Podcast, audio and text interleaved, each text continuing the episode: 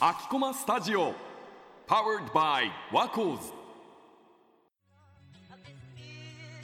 さあ今回はですね、えーと、みんなが聞きたいこと大学生のみんなが聞きたいことってテーマでお送りしていくんですけど、はい、大学生が考える大学生のみんなが聞きたいことって何だと思います？予想予想として。予想として、うん。まあ結果出てんだけど。まあでもなんだろうな将来のことってやっぱ大学生みんな考えるかなとは思います、真面目系。いやみんなやるでしょでも。確かに。将来のことについての不安とか、うん。うんうん、あと大学生活の過ごし方とかも。ああ時間の使い方とかね。そうですね、うん、あとは交友関係とか。あ人間関係ね、あと何？バイトとかお金のこととか、貯金どうやってしますかと、うん、でも、うん、なんか僕たちがその疑問に答えていいのかっていう。そうですね。これ前もって言っとくと あのたくさんアンケートで、えーと、みんなが聞きたいことをお寄せいただいたんですけど解決はあの基本的にできないというか解決する望みは持たないでいただきたい、はい、あのそんな高尚な存在ではないと思うんですよあの、うん、それについて一緒に悩むでまああの相談して一緒に悩んでもしかしたらなんか答えに結びつくようなヒントが得られるかもしれないというレベルですのであらかじめ言っておきます。それでは始めていきましょう。ユニバラエティ。事前に行いましたアンケートをもとに大学生の本音を探るユニバラエティ。卒業シーズンでもある3月の配信では在学生が聞いておきたいことそして卒業生が話しておきたいことというテーマでお送りしていますということで、えーと、今週はですね、えー、アンケートの中で、えーと「みんなが聞きたいこと」というテーマで、えーとえー、お寄せいただいたメッセージをの中からですね、えー、面白いものをいくつかピックアップして、えー、それについて話していきます。そうで早速なんですがあじゃあ一発目いっていいですか？お願いします。はい。ラジオネームくなしりさん。恋人が好きな YouTuber を勧めてくるのですが僕はそのグループがあまり好きではなくむしろ恋人には見てほしくないと思っています。なんて言えばいいですか、うん。まあ、いきなりハードルが高いですね。そうですね。なんでこれ一発目に持ってったんですかね。それは、うん、それは言うな。はい。まあ、はい、この通りに言えばいいんじゃないですかね。まあもう見てほしくないとあのあ好みじゃないなそう、うん、俺は好みじゃないよっていう話をやんわりすればいいんじゃないですか？それそれで解決できるならその質問を送ってきてないわけだからね。でも解決してないってことですもんね、うん、これだと。やん。わり言うにはなんか田村さんどうする？えー、どうだろう。違う YouTuber を進めてみるとか。あなるほど確かに。頭いいな。いや本当に。これがお悩みのなんか解決の仕方だよね。いやうん、違う YouTuber を進めると。そうですね。YouTuber だといろんな人がいるから、ね。うんうん、違う系統の。そうですね、でそれをこうあえて強くプッシュすることによってこう自分はそれ好きじゃないよっていうのを案に伝えるみたいな、メッセージとして、うんうんうん、フェードアウト、うん、割といい感じじゃない？それ。お解決は望めないと言ったにもかかわらずちょっといい感じの答えが。という。ことで国後さんには違う YouTuber を見つけて、ね、そっちをプッシュしてみると。むしろプッシュし返すみたいな。うんうんうん。はい、ということで、えー、一つ言っていただきたいなと思います。はい、ユニバラエティ。えっ、ー、ともう一個ね気になるのがあって、えー、ラジオネーム K さん。最近 TikTok や YouTube のショート動画に大量の時間を溶かしてしまっているのですがそういう依存症のあるものから、えー、離れたりするためにしていることってありますか？時間を有意義に使うために意識していることがあれば聞きたいですと。これはなんか携帯を使う時間ってやっぱりすぐに時間がなくなっちゃう取られるっていう風に考えてやっぱり一回携帯を置いて何か違うことをしてみるっていうのはすごく大事だなっていうふうに思って例えば本を読んでみるとか、うん、少し外に出て散歩をしてみるとか、うん、そういう時間から携帯うん。から離れられるのかなって思います。いやでもねあのちょうどこの前まで僕あの卒業旅行に一人で行ってたんだけど、旅行先でなんか1日1時間ぐらい YouTube のショート動画見てんの。あのねなんか悲しくなるあれは。なんかねそう。俺ここまで来て何やってんだろうと思って。そう。なんか旅あの一通り観光してホテル戻ってきてもうベッドで倒れ込んでそのままあのあーダメですダメですと思いながら YouTube のショート動画開いて はい気づいたら1時間経ってましたみたいな、不思議ですよね。そう。あれはね特に縦型動画はそうですね。本当に無限ですよね。そうそう次にサクサクサクサク来ちゃうから、うんうんこう携帯をまず自分の部屋に持ち込まないっていう。うん。うん。確かに。それさえできれば割と携帯からは離れられるかなっていう。う、だって受験生高校卒業するまで大学帰るまであの携帯部屋に持ち込み禁止だったのスマホ、うんうん。私もそうだうん。そうそう。でもそのルールがなきゃ俺大学受験うまくいってなかったと失敗したと思うから、うんいや本当に、うん。最近もう携帯がこう登場してきてからはいかにスマホの誘惑と向き合うかが合否分けると言っても過言じゃない気がします。そうだよね。本当に。やっぱ完璧に立つとかも無理じゃん。てかだって今スマホとかさあのそういうなんか学年とタブレット端末が配られてるとかそれ経由でいろいろそのねあの勉強にそういったスマホとかを使わざるを得なくなってきているっていうのもあるだろうからもうそこときっぱり立つっていうのはあまりもうすでに現実的な解決方法ではなくなってきているわけだよね。うん、でもいかにうまい付き合いをしていくかと。一個おすすめなのがうん、携帯の色の設定をモノクロにするっていう。どういうこと？あの表示できる色があるじゃないですか、うん。それをこう設定で変えれるんですよ。うん。色のトーンみたいなので白黒の画面にすると急に何もかもが面白くなくなってくるんですよ。これ本当に。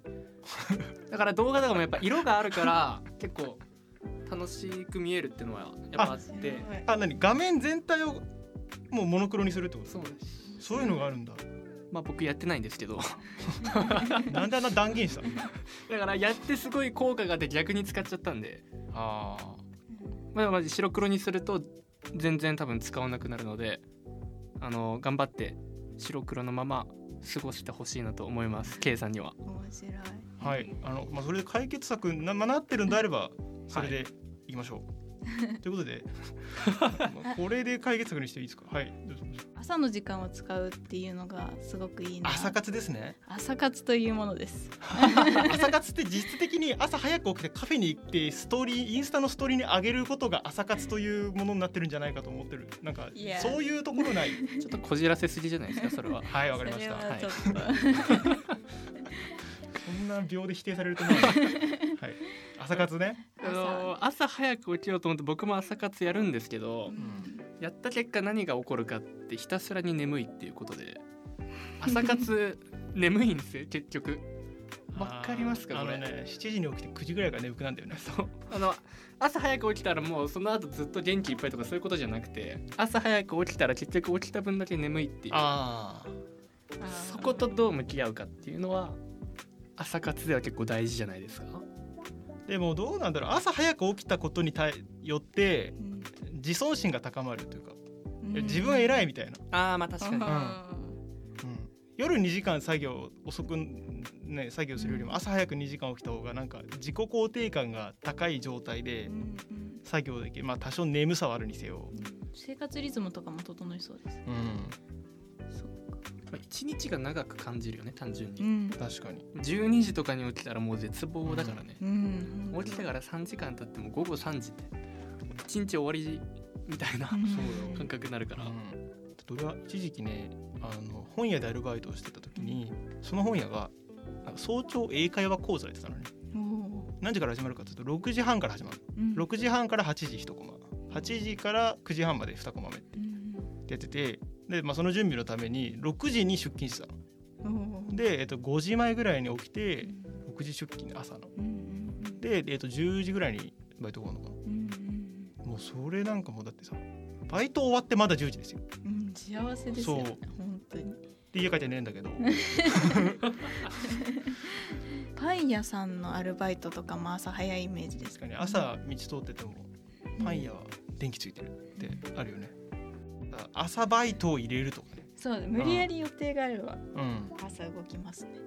まあ、そこまでの強制力を伴わないと逆に言うとね自分のなんか意思ではどうにもならない。そうですね、なかなか難しい問題ですけど、まあ、これに関しては一緒に試行錯誤していきましょう。ユニバラエティ。えーラジオネーム猫たつさん。食事決めるのってめんどくさい何を食べるか迷った時どうやって決めていますか？という質問が来てますね。はいやーわかります。これは本当に。あ、確かにな。でも自分の場合はご飯がとにかく好きなんでご飯の上に何を乗っけるか。あそこのそうそう。どんどん何丼にするかみたいな。ので考えていくと意外とだんだん絞っていく感じなんですね。うん。まず映像他の人どうですか、いや僕は本当に優柔不断なんでこう誰かと食べ行っても一番最後なんですよ。決めるのが。メニュー。メニューを、まあ、でも迷って迷って結局一番ベタなものを選んじゃうんですよ、こうイタリアン系の料理とか言ってもピザ何食べようかなって考えるじゃないですか。迷って迷ってマルゲリータ。あ毎回これなんですよね。あでさでもそういう時さじゃあ最初からマルゲリータにすればいいじゃんみたいな人いない？います。でも違うんだよね。違うんですよ。違う。い。ろんな選択肢をこう考慮して最終的にマルゲリータを選ぶのと最初からマルゲリータしか見ずにマルゲリータを選ぶのは違うんだよな同じゴールだとしてもそこにどうやってたどり着くかっていう。うん。そこが大事。まあ大事っつっても、ね、そんな自慢するほどでもないんですけど、うん。満足して選びたい派な。うん、だから迷うことはねあの悪いことじゃないというかねすっげえ話広がったけど。でもそこも大事ですよねそうそう。やっぱり。まあでもね1日3回何食べるか迷わなきゃいけないっていうのはそれはちょっと現実的にきついものがありますんで、そうですね。確かに。うん。まあ迷った時はもう開き直ってどうせ最初見たものを選ぶんだからううん。んそれを選んじゃった方がうんうんいいのかなと個人的には思います、やっぱそれに最初に目が行くってことはやっぱそういうことだからね。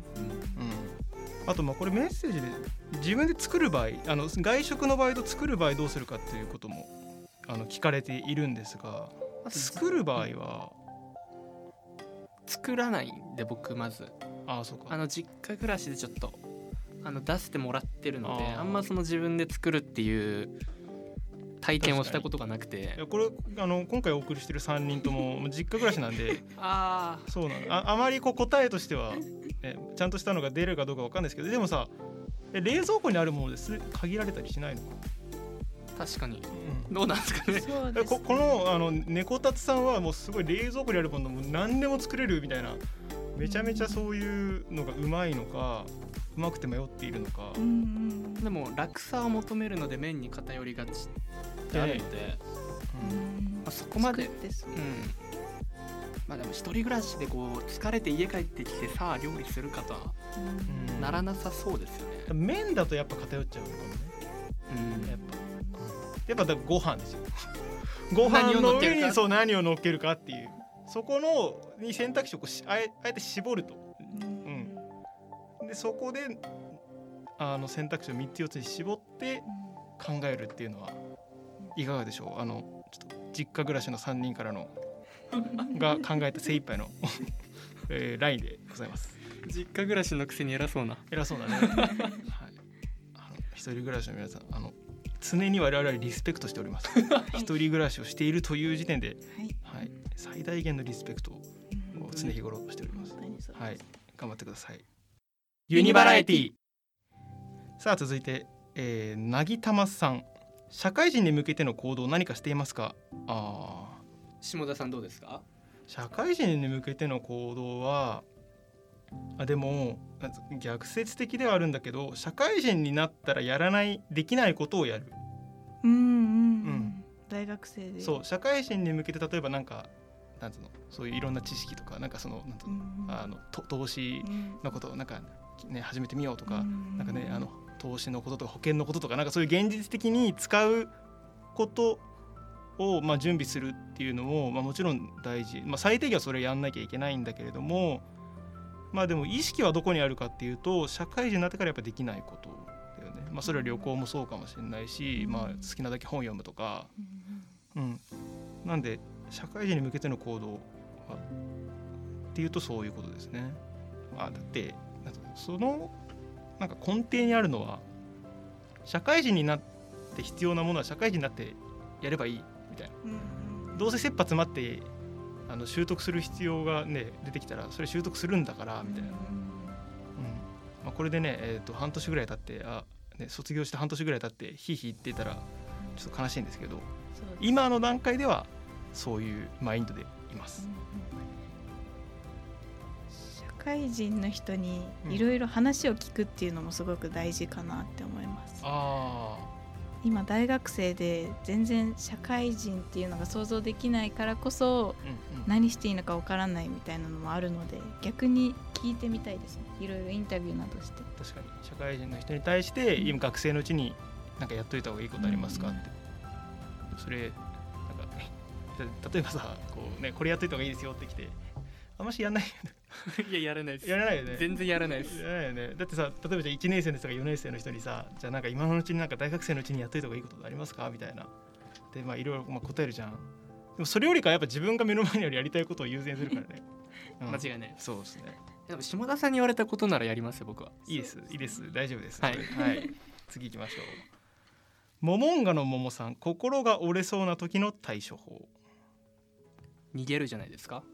逃げる一つ目心が折れた時は考えないように違うことをします。ああなるほど。これも逃げるの具体策みたいな確感じだよね。考えちかん違うことを考える、うん。うん。海とかが好きなのでうん。一旦自然に触れたりしてお無心になりたいですおーまあそれは確かに。ありますね、一意見です。うん。そんな無理に頑張らなくていい気はするんですよね。今までやってきたことが積み重なって心折れそうになってるんだから続けたらあ間違いなく折れるじゃないですか。ーうん。折れそうになってんだから、ね、どっか違うところに行ってこうしばらくはその問題から離れてもいいのかなっていう気はします。なるほど。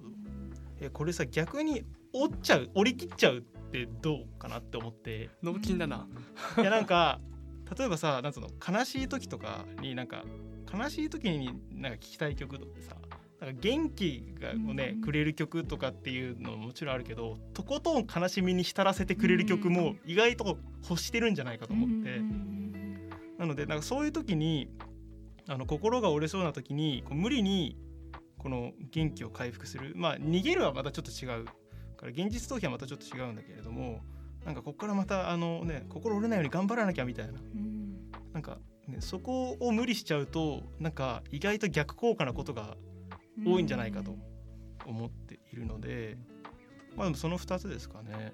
現実逃避でねするかあえて折り切っちゃうか。うん。あの心が折れることを悪いことだと思いすぎない方がいい、まあ確かに、うん、そうですね。折れても大丈夫みたいな、うんうん、なんか心が折れることへの恐怖心をうんうん。和らげる。そうですね。とかもありなんじゃないかなと。うんユニバラエティ。というわけで今回はみんなが聞きたいことについて話してきました。次回は卒業生が話しておきたいことというテーマでお送りします。お楽しみに。